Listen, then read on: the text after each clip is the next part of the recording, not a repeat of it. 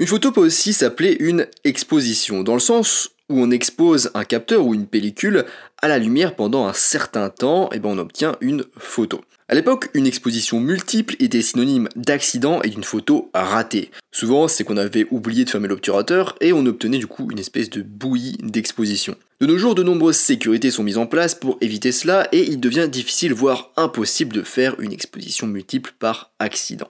Ou même tout simplement d'en faire une. Et ça même si on le veut. Et vous savez comment fonctionne l'être humain Jamais satisfait, jamais content. Si quelque chose devient inaccessible ou difficile, il devient instantanément sexy et désirable. Donc évidemment, maintenant que c'est devenu compliqué de faire des expositions multiples, on veut en faire. Alors aujourd'hui, dans ce podcast, on va s'atteler à un très ancien type de photo créative revenu à la mode, la double ou multiple exposition. On va voir comment faire du coup une double exposition sans ou avec fonction dédiée, sans ou avec flash, bref, on va poncer le sujet en avant Guingamp. Avant de commencer, je vous rappelle que sur mon site photomaniac.fr, vous pouvez retrouver une information gratuite sur les bases de la photo. Je vous invite à vous y rendre et vous y inscrire si ce n'est pas déjà le cas. Alors, on va parler d'une première méthode d'exposition double ou multiple avec flash sans fonction intégrée donc. Pour ceux qui n'ont pas du coup de fonctionnalité dédiée sur l'appareil photo, une méthode consiste à utiliser une exposition longue afin que vos photos s'accumulent sur le capteur. Vous allez vous servir d'un flash plusieurs fois pendant une longue exposition. Le tout se déroule dans un environnement avec une faible lumière ambiante. Cette technique est d'ailleurs souvent utilisée par les photographes de grotte. Si la grotte est un peu ou pas éclairée, il est impossible d'obtenir l'ensemble de la grotte en photo du coup en un seul déclenchement avec un flash. Donc le photographe va faire une longue exposition et il va recomposer la grotte en flashant à différents endroits comme pour recomposer un puzzle. L'inconvénient est qu'il vous faut absolument un environnement faiblement éclairé pour cette méthode, mais elle reste plutôt efficace. Donc du coup vous allez faire pareil que les photographes de grotte, vous allez mettre votre appareil photo sur un trépied et régler votre appareil photo sur une longue pause et vous allez flasher manuellement avec un flash déporté du coup votre sujet à différents endroits du cadre. Si vous voulez réaliser du coup des expositions multiples ou doubles en plein jour, donc pas par faible luminosité comme c'est recommandé, il vous faudra dans ce cas dégainer votre filtre à densité neutre. Il vous permettra d'obtenir un temps d'exposition de 10 secondes voire plus et vous devrez ensuite enlever et remettre le filtre sur l'objectif selon les besoins pour superposer votre série de photos. Donc c'est une méthode pas mal, mais je conseille vraiment d'utiliser une fonction intégrée, c'est beaucoup plus simple, plus rapide et on obtient de meilleurs résultats. Ensuite on passe à une autre méthode, du coup la méthode d'exposition double ou multiple sans flash,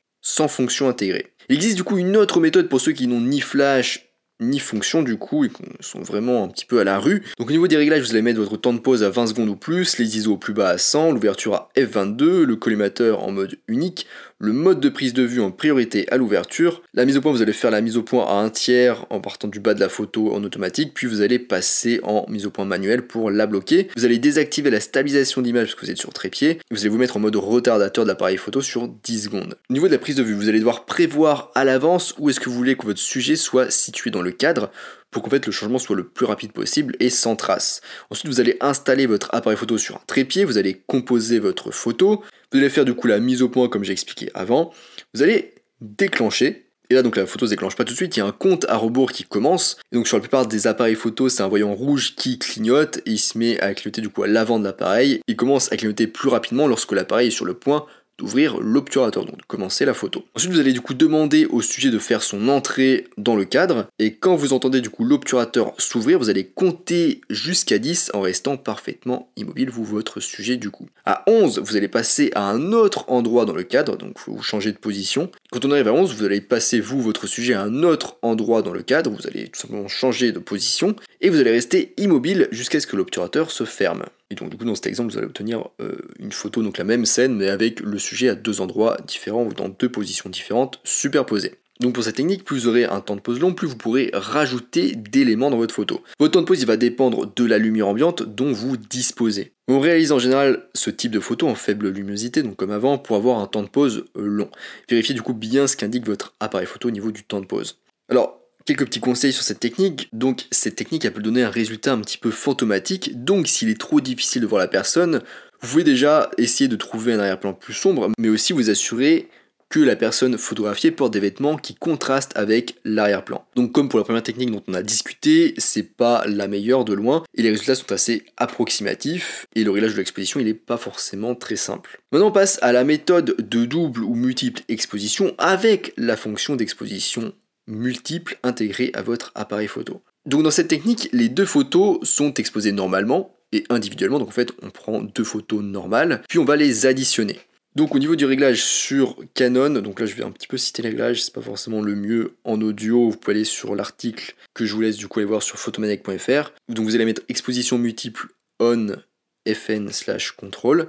Donc cette option elle permet d'avoir le temps de composer la photo suivante, elle permet aussi de passer en mode live view où vous allez du coup pouvoir voir une superposition de votre photo précédente pour vous aider à préparer la suivante. Ensuite, contrôle exposition multi, vous allez mettre sanguin. Donc ça c'est le mode de fusion en fait. Sanguin ça veut dire que c'est un mode additif. Le nombre d'expositions vous allez mettre 2, donc pour une double exposition ou plus éventuellement. Enregistrement image source, vous allez mettre toute image. Exposition multi continue, vous allez mettre en continue. Donc je vous conseille d'aller voir vraiment l'article ou la vidéo, ce sera peut-être plus simple de regarder les réglages. Ensuite du coup, superposer deux photos. Pour de meilleurs résultats, vous aurez besoin de deux photos avec des arrière-plans clairs. Donc pour votre première photo, vous pouvez par exemple photographier votre sujet en intérieur sur un fond blanc. Si votre sujet est en extérieur, agenouillez-vous pour vous placer en contre-plongée pour que votre sujet soit contre le ciel clair. On conseille souvent en fait d'ailleurs de prendre un sujet à contre-jour en faisant une sorte de silhouette. Pour la deuxième photo, recherchez un sujet à fort contraste qui présente des zones blanches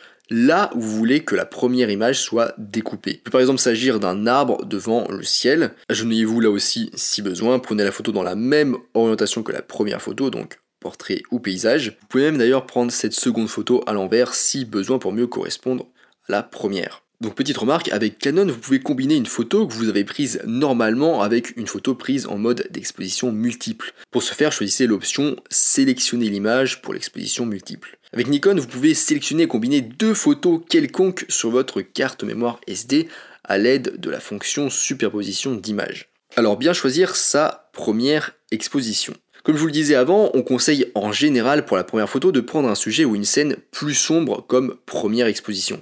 Mais cela dépend du type de photo composite que vous visez. Pour les silhouettes de portraits texturés, il est préférable d'utiliser un fond blanc pour la première photo, avec une silhouette sombre du coup qui permettra aux éléments de votre deuxième photo de remplir le vide, tandis que le fond blanc fera disparaître le reste. Ensuite pour les collages, donc c'est les doubles expositions, en fait on a une scène principale et on ajoute un objet, un élément dans la scène. Il est préférable d'utiliser une scène chargée et colorée comme première photo, plutôt qu'une scène avec des couleurs claires et neutres. Elle fournira une base plus solide pour votre seconde couche. Ensuite, pour un autre type de double exposition, donc pour les mouvements ou des apparitions fantomatiques, on utilise généralement la même scène pour les deux couches, donc pour les deux photos.